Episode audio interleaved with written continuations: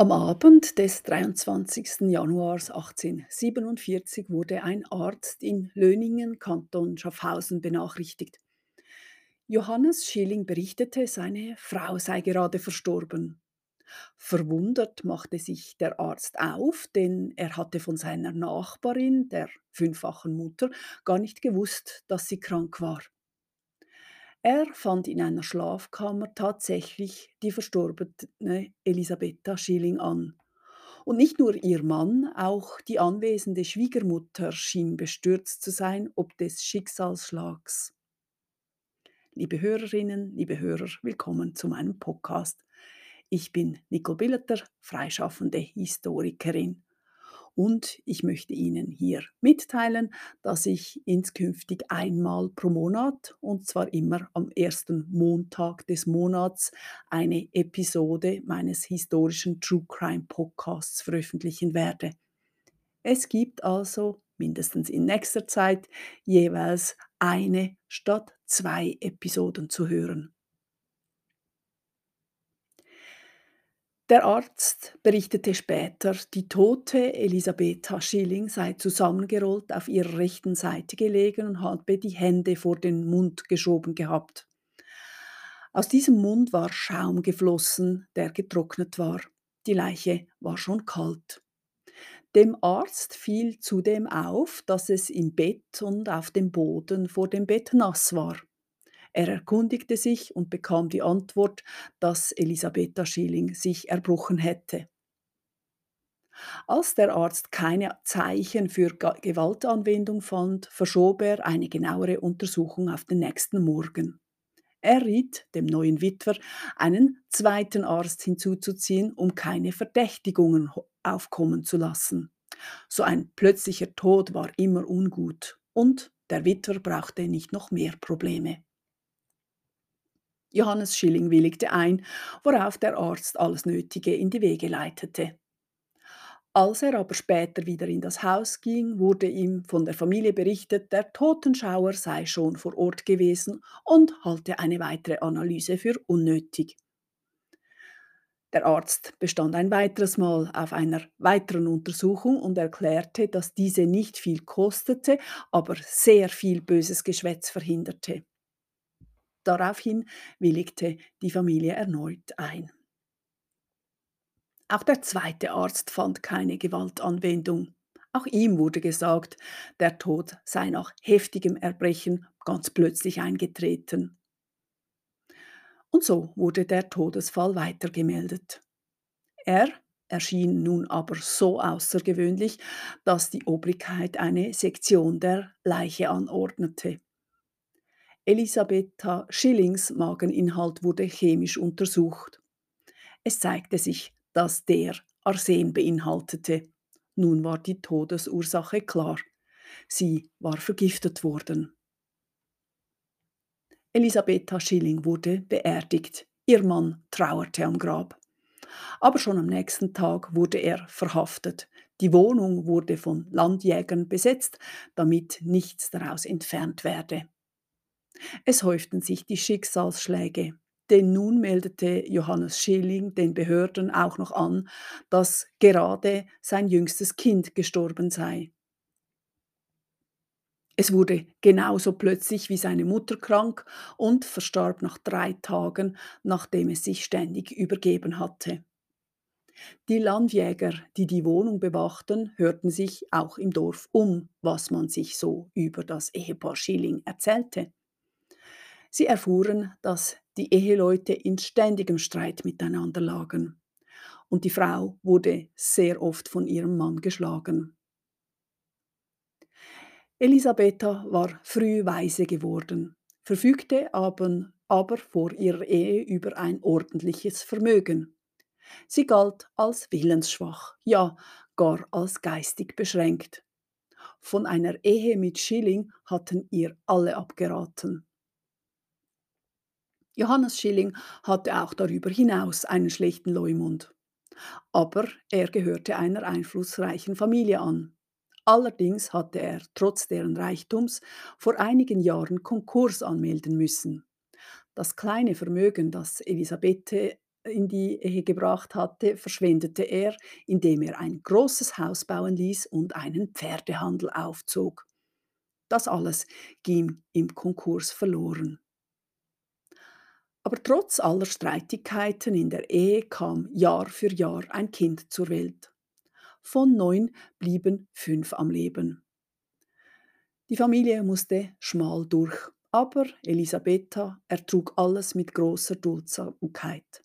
Armut, Sorgen, verstorbene Kinder und auch die Grausamkeiten ihres Mannes gegen sie. Über den Hergang am Todestag gaben die ältesten Kinder von Elisabetta im Alter von zehn, neun und acht Jahren Auskunft. Sie seien von acht bis elf Uhr in der Schule gewesen, auch wieder von eins bis drei. Am Morgen hätten alle Tünne, also Quiche, gegessen. Sie hätten Milchkaffee getrunken, alle aus demselben Krug. Der Vater sei dann um 8 Uhr zur Arbeit in den Wald gegangen. Als die Kinder zum Mittagessen nach Hause kamen, ging es der Mutter schon schlecht.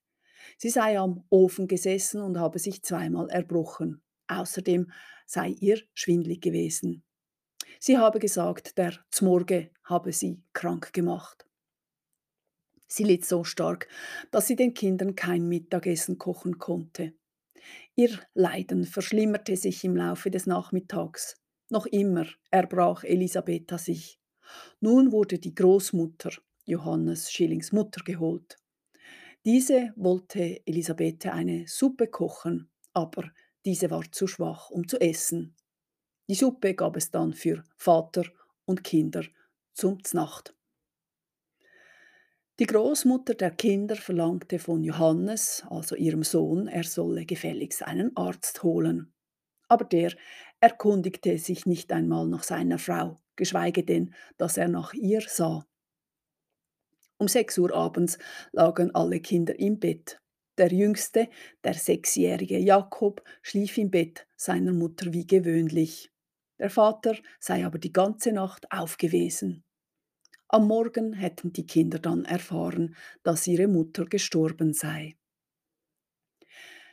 Die Behörden konnten eruieren, dass Johannes Schilling vor ein paar Wochen Mäusegift gekauft hatte. Daraufhin fand man im Haus ein grünes Schüsselchen, in welchem sich eine weiße Substanz in Öl befand. Es stellte sich heraus, dass dies Arsen war. Nun musste nur noch geklärt werden, ob es eine Selbsttötung, ein Unfall oder ein Mord gewesen war. Die Behörden schlossen, dass es nicht im Naturell von Elisabetta gelegen habe, sich selbst Leid zuzufügen. Sie habe gar mit einem ihrer Brüder darüber gesprochen, nach Amerika auszuwandern. Sie schmiedete also Pläne für die Zukunft. Andere Leute wussten auch zu berichten, dass Johannes Schilling auswandern wollte. Allerdings stimmten alle darüber überein, dass er das ungebunden und frei, also allein machen wollte. Seine wohlhabenden Verwandten hatten sich schon bereit erklärt, ihm die Kinder abzunehmen. Das war natürlich keine Option für Elisabetta Schilling. Mord wurde nun angenommen, auch weil Johannes Schilling sich am Todestag merkwürdig verhalten hatte, weil er keine Sektion wollte und weil er insgesamt lieblos mit seiner Frau umging. Schilling erklärte in den ersten Befragungen, dass er unschuldig sei. Er gab höchstens zu, dass sein Verhalten seiner Frau vielleicht dazu gebracht habe, Gift zu nehmen.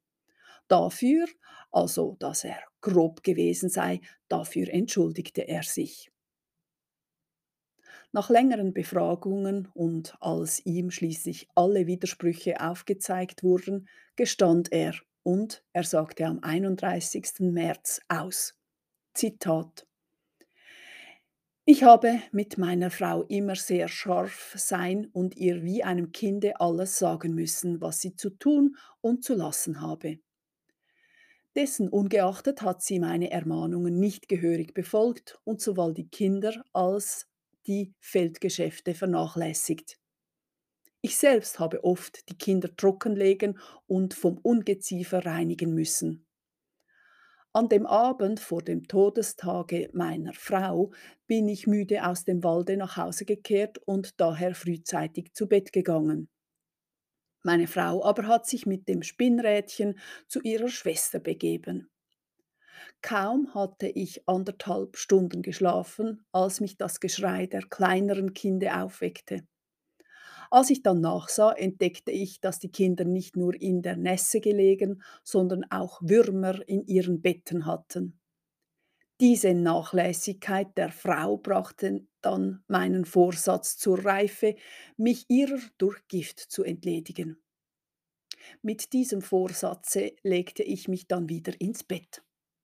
Am Morgen darauf nahm ich, bevor ich ans Backen ging, etwas Brandwein zu mir doch nicht so viel, dass ich davon betrunken wurde.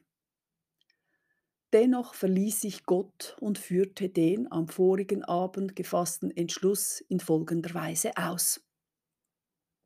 Während meine Frau mit Bereitung der beiden anderen Dünnen beschäftigt war, nahm ich ein Quantum Arsenik, ungefähr von der Größe einer Stutzerkugel, legte es zur rechten Seite der Handhabe des dünnen Blechs auf die Dünne, indem ich es unter den Nidel mischte, sodass niemand das Gift hätte wahrnehmen können. Als die Dünne gebacken gewesen und die Familie sich zum Frühstück nieder gesetzt, schnitt ich die fragliche Dünne in Stücke, teilte jedem der Kinder und mir selbst ein solches zu. Die Frau erhielt das rechte Eckstück, worin der Arsenik sich befand. Und ich sah zu, wie sie dasselbe zu, zum Kaffee verzehrte. Zitat Ende. Offenbar machte sich Johannes Schilling aber schwere Gedanken darüber, woran sein jüngstes Kind gestorben sein könnte. Er fragte im Verhör mehrfach nach seinem Sohn. Es scheint, als hätte ihn das Gewissen gedrückt, er könnte auch diesen Tod verschuldet haben. Die Behörden setzten diesen Druck bewusst gegen Johannes ein und ließen ihn erst nach dem Geständnis wissen, dass die Sektion ergeben habe, der Junge sei an einer Hirnentzündung gestorben. Man ging davon aus, dass Johannes Schilling niemals gestanden hätte, wenn er gewusst hätte, dass sein Kind eines natürlichen Todes gestorben sei. Nur seinetwegen drückte ihn das Gewissen.